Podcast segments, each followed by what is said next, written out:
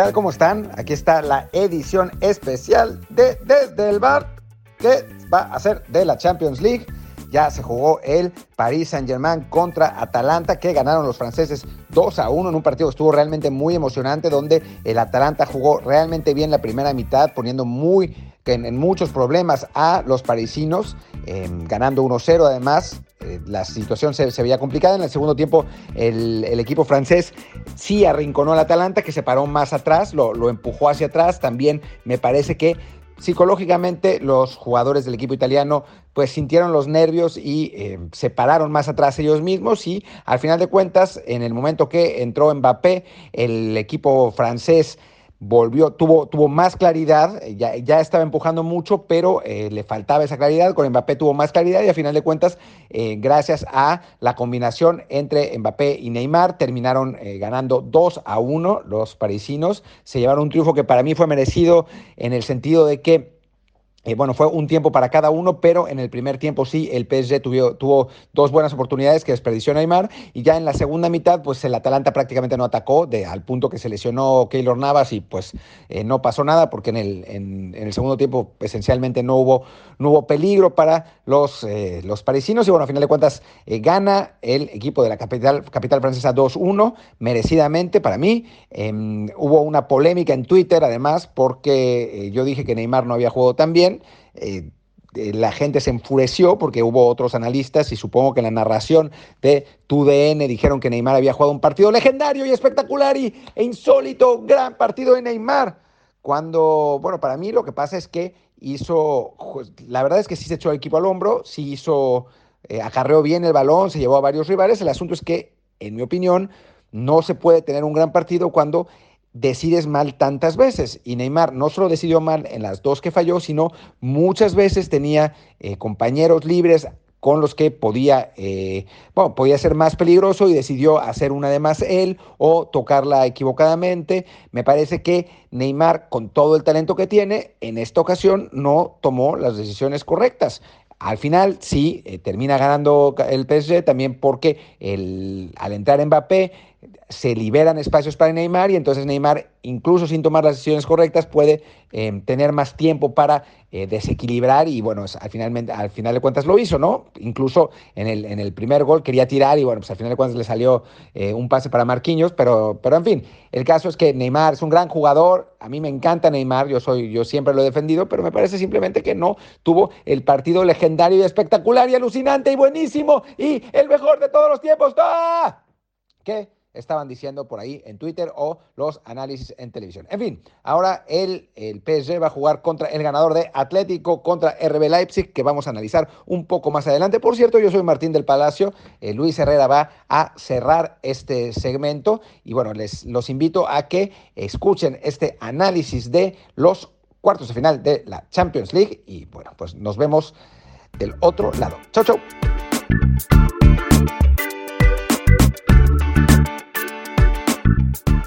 Y bueno, el, siguiente partido que, vale la pena, eh, bueno, que vale la pena, no, que, que, viene por orden, es el del Atlético de Madrid. Aparentemente, por lo que parece, o sea, todavía mañana, en teoría, va a haber otro, van a, darle los, van a dar los resultados del siguiente test de coronavirus del Atlético. Pero por lo que parece hasta el momento, solamente son los dos, los dos eh, casos de, coronavirus, eh, Correa y Salco Así que Simeone va a tener al equipo pues más o menos completo. Regresa Tomás Parte, que ha, sido, que ha sido un jugador importante. Vamos a ver qué pasa con Héctor Herrera, que de pronto se convierte en el único jugador mexicano vivo en competencias europeas. Al final del, pues al final de la temporada de la Liga Española, desde el parón, pues Herrera no jugó mucho. Eh, estaba jugando 10, 15 minutos por partido cuando bien le iba. Ahora, eh, pues ninguno de los dos es realmente rival, Brisalco sin duda no, Correa podría ser más o menos eh, rival de Héctor Herrera por, por minutos, pero, pero bueno, ojalá que tenga, que tenga algunos, eh, algunos minutos más, eh, ya que... de, hecho, según marca, el reporte era que Herrera pinta para titular mañana. Sí, supongo que por la ausencia de Thomas, pero si Thomas está, está completo, pues seguramente terminará jugando él, porque estuvo jugando mucho más que Héctor. Sí, o sea, en este momento, o el, último reporte que dio, que dio marca, ahí sí, marca España, no, no es nada más wishful thinking de, marca claro, por así decirlo, era que el 11 iba a ser con Oblak, Savage, Jiménez, Lodi, Coque, Herrera, Saúl, Carrasco, Llorente y Diego Costa. Quizá me falte por ahí, y estaba la duda en lateral derecho, que en teoría es la única duda que tiene Simeone, que sería Tripiero Arias, pero que sí, que en, los últimos entrenamientos eh, estaba Herrera jugando como titular y, y por lo pronto sería la, opción de, Di Simeone con, con Thomas en la banca. Ojalá.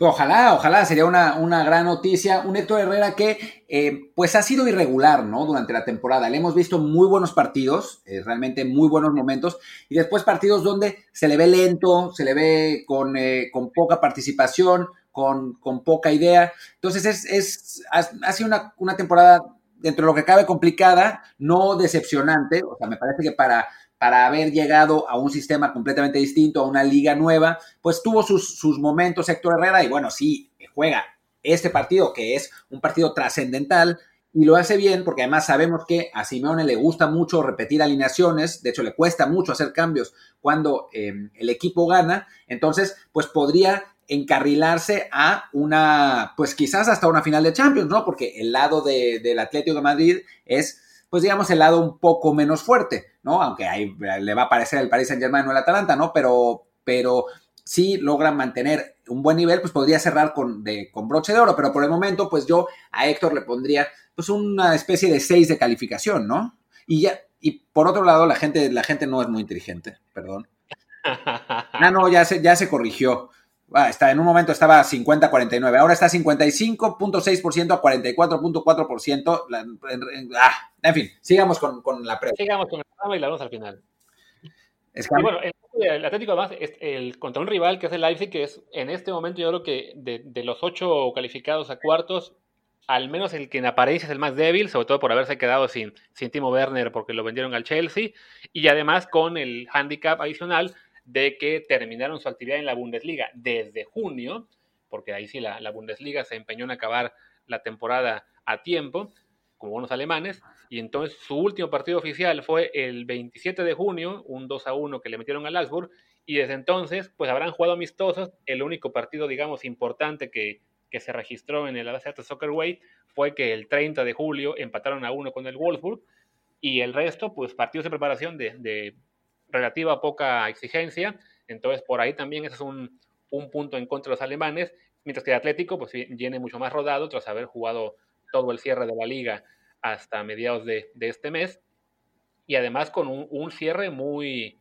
muy bueno, o sea, el, Atlético, el Atlético no, no ha perdido un partido oficial desde que perdió con el Real Madrid el 1 de febrero. ¿En serio? ¿No perdió ni uno? ¿Nada?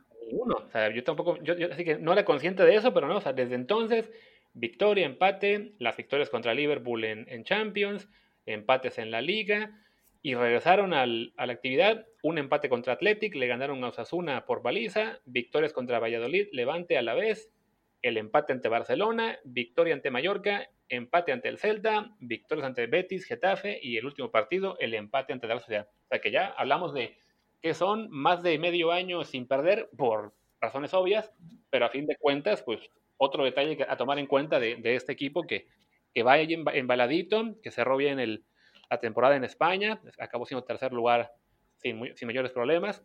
Y pues que sí, ojalá se, se pueda encarrilar, que aproveche que el rival que le tocó es el más asequible de todos y se meta a esa semifinal donde ahí sí ya podría ser contra un peso pesado como el Paris Saint Germain.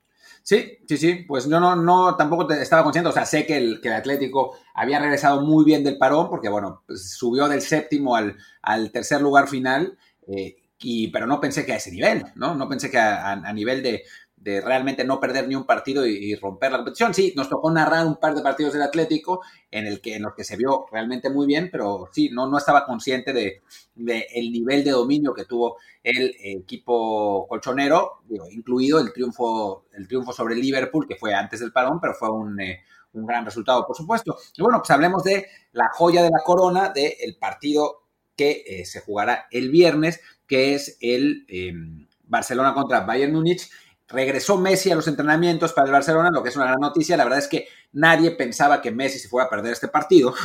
Eh, una vez que terminó el, juego contra el Napoli y que, eh, digo, se estaba lesionado, pero que no, no parecía que esa lesión eh, fuera a ser tan, tan peligrosa, pues sí, obviamente es un golpe fuerte, porque si lo fue, para los que vimos el partido, pues sí, la verdad es que fue, fue un susto importante, pero eh, parece que está bien, parece que trae un vendaje grande, pero tiene la ventaja de que todavía faltan un par de días para que, para que se juegue este partido y eh, pues es la única esperanza de un Barcelona que parece llegar con, eh, bueno, de, como, como, un, eh, pues como una víctima propiciatoria del Bayern Múnich. Regresa Dembélé, todavía no tiene la alta médica, pero se espera que se la den dentro de un par de días. Y Bradway no puede jugar a no ser que el equipo declare algunas ausencias por coronavirus y entonces le permitan registrar al danés. Sí, que en el momento no, no parece que vaya a ser el caso, porque de hecho reportó el Barcelona que tuvo un caso positivo, pero de los jugadores que se quedaron en Barcelona a hacer pretemporada, no de la plantilla de Champions League. Y como dices, parece que, o siendo, digamos, el, único duelo de gigantes, al menos históricos, en esta ronda, en, cierto, en cierta medida hasta parece el de los más disparejos, porque sí, el, Barça cerró muy, muy tan valiente la temporada, con muchas críticas al juego del equipo, aquí que se tienen que, pareciera que su única oportunidad de quedarse al frente del equipo sería ganar la Champions, pero que no se le ve el nivel para, para hacerlo este año.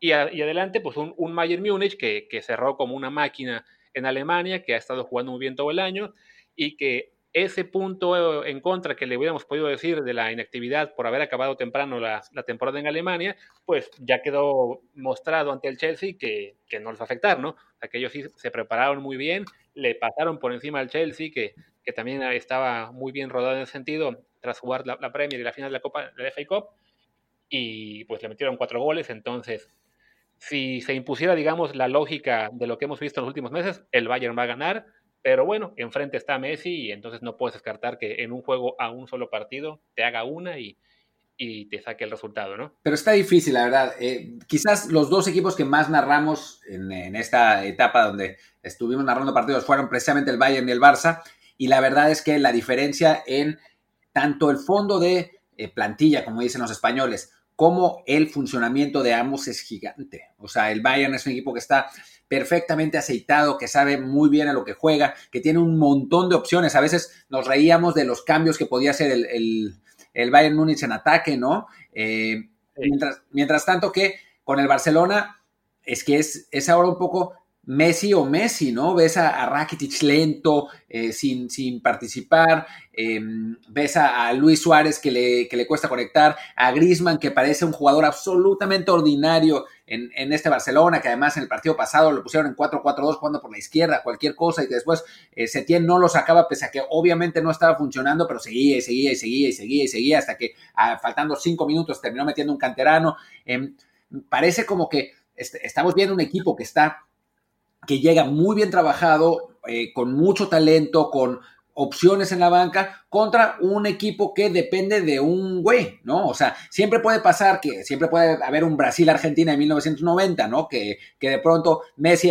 o sea, el Bayern falla y falla y falla y falla y Messi haga una jugada de genio y se la ponga a Luis Suárez, Luis Suárez anote y gane el, el Barça 1-0, ¿no? Pero francamente, o sea, digamos que si quitáramos las camisetas y, y pusiéramos camiseta, otras camisetas, pues uno no pensaría que el equipo tan poderoso fuera a tener muchos problemas por, contra el equipo menos poderoso, aunque tenga el mejor jugador del mundo.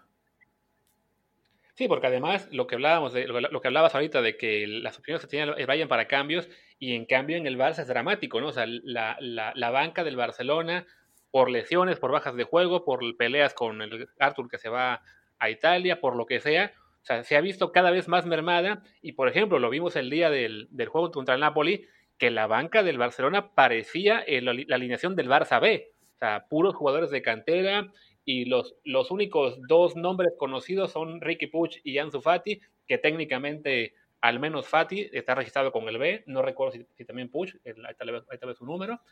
Pero sí, como tienes tan, tal escasez de opciones en, en el banquillo para, para tratar de resolver un partido en el segundo tiempo, pues sí, se vuelve muy complicado porque básicamente se está, está recayendo todo en, los hombros de Messi y, y, Messi, siendo aún el mejor jugador del mundo, ya no es el Messi de hace cuatro o cinco años en ese sentido, eh, y ante un equipo del podio del Bayern Múnich, sí se ve muy complicado que, que él solo pueda levantar eso, ¿no? O sea, si, si no aparece un, un Suárez que sí, que tenga una y la meta eh, por suerte, o que, o que resulte que Dembélé se recupera y está en gran forma física, lo cual se ve casi imposible. Así, sí, no, no se ve forma en que, en, que en que este Barça en particular le pueda hacer frente a este Bayern en particular. O sea, aquí está, aquí está la convocatoria, ahí te mira. Ter Stegen, Semedo, Piqué, Rakitic, van cuatro. Eh, Sergi Roberto, Suárez, Messi, Dembélé, ocho. Neto, que es el portero suplente, o sea, quitémoslo. Lenglet, Griezmann, 10. Jordi Alba, 11. Ahí tenemos 11 jugadores del primer equipo. Después el otro, el que sigue es Bradwaite, que no, que no va a poder jugar. Busquets, 12. De Jong, 13. Vidal, 14. Junior, 15. 15 jugadores del primer equipo en, la convocatoria, solamente. O sea, cuatro cambios de los cinco posibles. Y después los otros son Iñaki Peña, Ricky Puch, Ansu Fati, Araujo, Monchu, Mingueza, Conrad, Reis y Jandro. O sea, tiene 15 jugadores de primer equipo y 8 jugadores del, del, filial de Barcelona. Y de esos 15 jugadores está Junior Firpo, que pues, esencialmente no juega nunca, y, em, y bueno, la inglés... ¿Perdón? El, portero neto, ¿no? Que pues, no va a jugar. Claro, el portero neto que no va a jugar y Dembélé que regresa de, de lesión. Está, está muy, muy, muy complicado para el Barça. Sí, no, o sea, tan, está dramática la situación que, por ejemplo, ves esa banca, ves los números de los jugadores y dices, bueno, Ricky Puch y Ansu Fati, que son este, oficialmente jugadores del B, número 28 de Puch, número 31 de Ansu Fati, pero bueno, que ya durante toda la temporada eh, fue obvio que, más allá de su registro, eran jugadores de primer equipo, pero, por ejemplo, los números de Mingueza, el 44, Conrad, 45, eh, Reis, 46, Orellana 47. O sea, jugadores que claramente no estaba previsto ni de broma que estuvieran eh, en el banquillo de un partido de cuarta final de Champions League, pero que la falta de elementos, esta muy mala planeación que ha hecho la directiva en los últimos años, de la, forma en que se ha confeccionado la, plantilla, con un primer equipo muy, muy corto, eh, pues ha pasado factura y si cuando vas a, ahora te, vas a un partido en el que te vas a enfrentar a, a un Bayern Múnich que se va a dejar en la banca por lo menos a tres o cuatro estrellas de clase mundial, pues sí, el, contraste va a ser eh, bastante duro de, admitir para la gente del Barcelona, ¿no? Sí, va a ser complicado. No es imposible, estamos todos de acuerdo, pero está, está, difícil. Vamos a ver qué es lo que pasa. Aún así va a ser un partido que va a llamar muchísimo la atención y que nos va, nos va a tener en la fila de los de nuestro asiento, pero sí se ve pues sí se ve complicado. Simplemente para, para de referencia, antes de que, de que terminemos con, con, con, ese partido, eh, la convocatoria del Bayern, que es Neuer, Odriozola, Zule, Pavard, Thiago, Javi Martínez, Lewandowski, Coutinho, Cuisance, Perisic, Boateng, Goretzka, Alfonso Davis, Hernández, Nabri, Torizó, Müller, Ulrich, Alaba, Coman Kimmich, todos esos son jugadores de primer equipo. Y después sí, unos cuantos, unos cuantos veteranos, Batista Mayer, Sirksi, eh, Hoffman, Tillman, Musiala y Arain B, que seguramente no van a ver ni un minuto.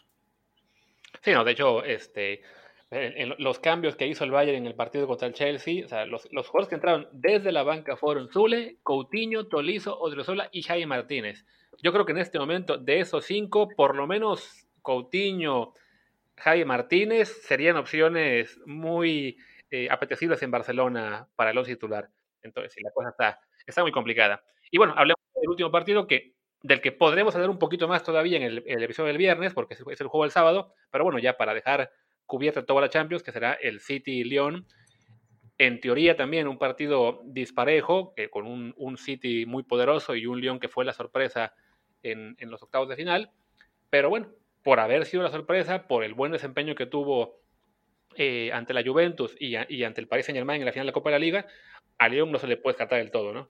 No del todo, pero me parece que el Manchester City es un equipo mucho mejor armado, eh, con un mejor técnico, la verdad. Eh, más allá de que Sarri es un buen entrenador, bueno, Guardiola es quizás uno de los mejores de la historia y es, un técnico que sabe plantear muy bien los partidos, con un, plantel muy extenso en una eliminatoria que sí es verdad que es a un solo partido, pero quizás para el City eso es provechoso porque los segundos partidos le están costando un montón en, eliminatoria europea, que llega además con la confianza de haber eliminado al Real Madrid en la, en la ronda anterior y que esto haya pasado después del parón, eh, no antes, o sea, no es que haya pasado hace muchos meses, sino que pasó eh, muy recientemente, el equipo viene rodado, o sea, la verdad es que más allá del valiente partido que le hizo Lyon a la Juventus, creo que... Eh, pues las circunstancias hacen que el Manchester City sea eh, realmente un muy, muy amplio favorito. Me parece que es, de hecho, el partido más desbalanceado de todos. O sea, creo que el Lyon es mejor equipo que el, el,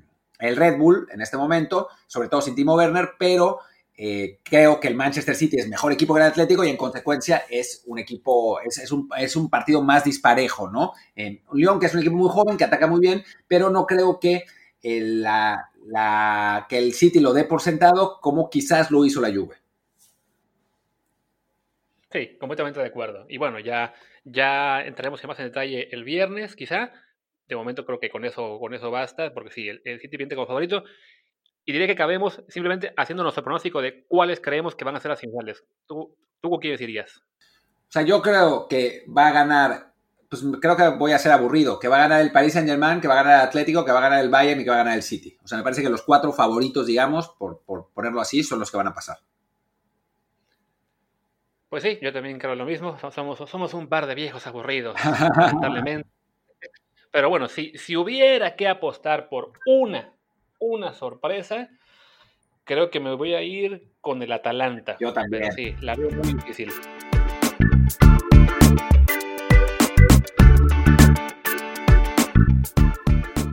Casi, casi se completa esa sorpresa de la que hablábamos Martín y yo ayer a la hora de hacer el análisis completo de la previa, digamos, de los cuartos de final de, la Champions League.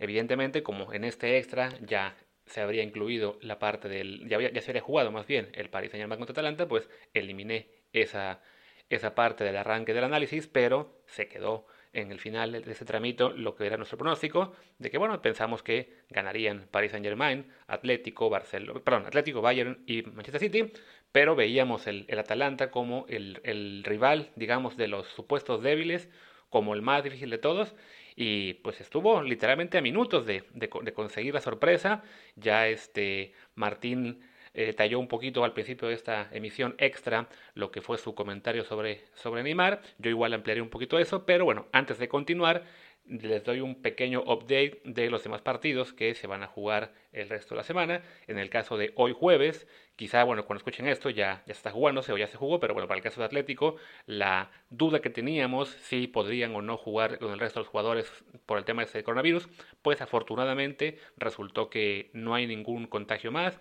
todos dieron negativo al test, entonces Simeone cuenta con toda la plantilla. En el momento en que estoy grabando esto, que son aproximadamente las 4 de la tarde de, España, 9 de la mañana de México, no, no ha habido actualizaciones en cuanto a quién va a ser titular, pero hasta ayer parecía que Héctor Herrera podría jugar, pues ojalá y se cumpla, ¿no?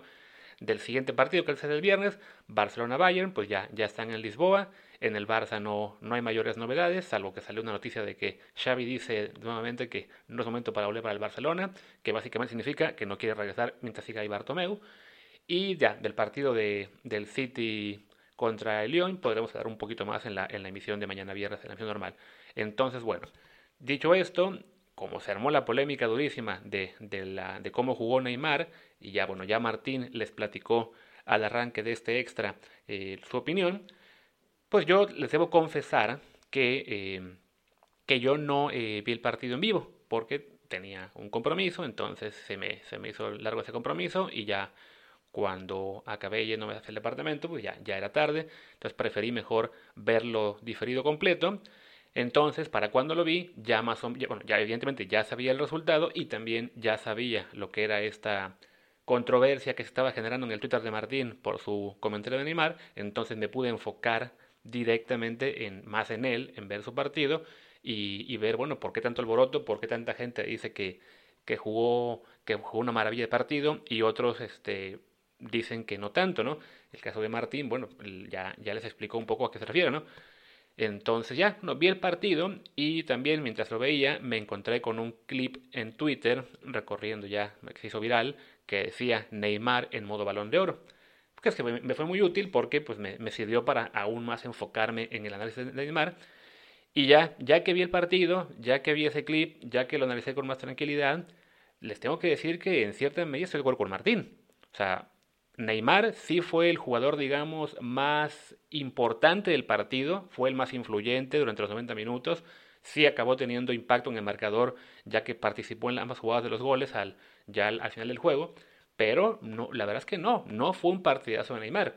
Y para darles una muestra de, qué, de a qué se refiere Martín, a qué me refiero yo con, con este asunto de que Neymar no tuvo tal partidazo, pues en este clip que les menciono, que además pueden encontrar en mi Twitter, arroba luisrha, ahí ya le, le di retweet ayer, pues es un clip con 19 jugadas de Neymar durante el partido que, según quien lo subió, pues muestran que dio un partidazo.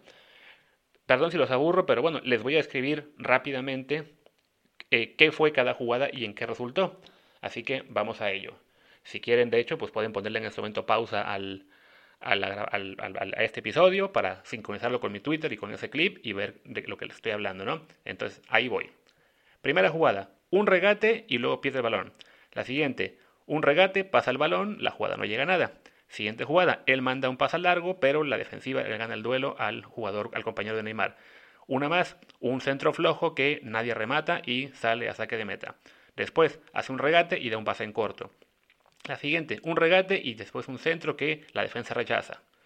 Siguiente jugada, varios regates para acabar con un disparo que se va desviado. Una más, un regate, pasa a la izquierda, la jugada no regresa a él y se corta el clip. Una más, presiona al portero, le, alcanza a tapar el, despeje, el balón se va a saque de banda para Atalanta. Una más, un servicio largo para Icardi que se entra mal, entonces la jugada tampoco llega mucho. Siguiente jugada, un túnel, un regate, da un mal pase al área. Vamos al siguiente, regates en el centro del campo y al final el pase que da hacia adelante es un mal pase que se pierde la jugada. Luego la que sigue es roba el balón en el medio campo, regatea, avanza esa línea de meta cerca del córner, pero lo, lo, encierran y tiene que dar un pase retrasado. Después, un regate, avanza por izquierdo y lanza un tiro flojo que no, no genera ningún peligro. Una más, toma el balón detrás de medio campo, avanza a gran velocidad, supera a dos jugadores del Atalanta, pero al tratar de vencer al tercero, la pelota se lleva larga y se acaba la jugada. La siguiente, recibe el balón en el área, saca un tiro flojo, pero la suerte, un tiro mordido mordido, le, lo tapaban. La buena suerte del PSG ahí fue de que el, balón le cayó a Marquinhos, que marca el gol del empate. Siguiente jugada, regatea eh, Neymar cerca del área, eh, le, tira, un pase, creo que es a Draxler, no alcancé a ver bien, pero le sale atrasado y la jugada se pierde. Y por último, la mejor jugada del partido para el PSG, evidentemente, le da un muy buen servicio filtrado a Mbappé, que a su vez asiste a Chupomotín, o como se diga, perdón por las pronunciaciones que soy malo con ello, y se acaba el clip. Son, hablamos de 19 jugadas en las cuales peligro real hubo en 3 o 4. Todas las demás fueron regates, sí, fue muy participativo, sí, se movió muy bien, pero acabó decidiendo mal o ejecutando mal. Y estamos hablando de que en este clip de 19 jugadas que supuestamente demuestran que estuvo en modo balón de oro, ni siquiera se incluyeron las dos fallas clarísimas que tuvo al minuto 3 y al 42. Entonces, a eso es a lo que Martín se refería y a lo que me refiero yo también ahora con el hecho de que, de que no tuvo un, partidazo, ¿no? Eh, también en, la polémica estuvo también involucrado ya con nosotros, hablamos conmigo, eh, Paco Villa, porque bueno, sacó la captura de, pantalla de la Gaceta de los Sport, que califica a los jugadores, y lo consideró a Neymar el mejor, con un 7, y su, su comentario, déjenme que lo, lo, vea, porque como está en italiano, acá está. El comentario de, de, Neymar dice, più croce che delizia, ma è l'unico a provarci sul serlo al fino in fondo. Perdón por mi italiano, tampoco es muy bueno. Pero, bueno, el, el, el, el comentario de la Gaceta pareciera decir que fue una delicia, así lo interpretó Paco, pero no. En realidad, lo que el comentario dice es que fue más una cruz que un deleite. Pero se le reconoció que sí fue el jugador que hizo más esfuerzo, que tuvo más convicción y que a fin de cuentas participó en ambas jugadas. Entonces, a eso nos referimos con esto del, partido de Neymar. No vamos a decir que jugó eh, de la patada, ni que no fue importante, porque no, sí lo fue. O sea, que le dieran el, el premio de hombre del partido, Eh, de hecho, ahí sí estuvo muy apropiado que el, nombre del premio, porque sí, sí fue el nombre del partido, sí fue el que tuvo más impacto en el campo, pero ese impacto en muchas ocasiones no fue para bien, porque después de los dos regates daba mal el pase o le quitaban el balón. También lo mencionó incluso Ramón Raya en su Twitter, que les, invitaba a, que, a que se preguntaran, ¿no? Ok, eh, ¿qué hubiera pasado sin los dos goles al final? Si todos los túneles que hizo y regates y desbordes y, eh, y, pases y tiros acaban como acabaron y no llegan esos dos goles al final y el París pierde 1-0. ¿Realmente estaríamos diciendo que fue un partidazo de Neymar y que jugó en modo balón de oro? La verdad es que no lo creo. O sea, influyó muchísimo que al final sí lograron la remontada que evidentemente participó en los goles, mucho más mérito en el segundo que en el primero, que la verdad es que, bueno, había rematado mal, pero corrieron con suerte y le cayó el, el balón a Marquinhos. Entonces, pues nada, es simplemente eso, ¿no? A eso nos referimos cuando eh, criticamos a Neymar, que yo tampoco entiendo muy bien por qué tanta gente se mega ofendió con el comentario de Martín, pero bueno, pues así es, así es Twitter, así es las redes sociales. Martín, estoy viendo justo ahora eh, que también acaba de subir a su Twitter un video en el que detalla su, crítica, por así decir, de, del, partido Neymar. Sospecho que es un video muy, muy parecido a lo que yo les acabo de decir eh, en los últimos minutos, con, con estos análisis de, los, de cada jugada que aparecían en esos clips. Así que bueno, este extra ya se, se volvió bastante largo, así que lo voy a convertir en episodio oficial en lugar de, de extra. Eh, y ya mañana viernes regresamos pues con lo que sería el comentario final de la semana. Ya hablaremos un poquito del Atlético. Ojalá que haya sido victoria para ellos y que Héctor Rey haya participado para tener un mexicano aún peleando por la Champions League. Hablaremos seguramente también ya de cómo va la Liga MX. Quizá hablemos también de Checo Pérez, que parece que sí va a poder correr en España y muchas cosas más. Así que nada, por ahora yo me despido. Yo soy Luis Herrera. Mi Twitter es arroba luisrha. El de Martín es arroba martindelp. El del programa es desde el bar POD, desde el bar POD. Les recuerdo, por favor, suscríbanse siempre a este programa eh, en cualquier plataforma en la que estamos. Les recuerdo siempre que suscriban, no que suscriban siempre, no sé por qué me enredé, qué raro mío. Suscríbanse donde estamos, estamos en Apple Podcast, Google Podcast, Spotify, Stitcher, Himalaya, Castro, Overcast, The Podcast App, Pocket Cast, iVoox y muchísimas más. Ahora sí, muchas gracias y nos vemos este viernes.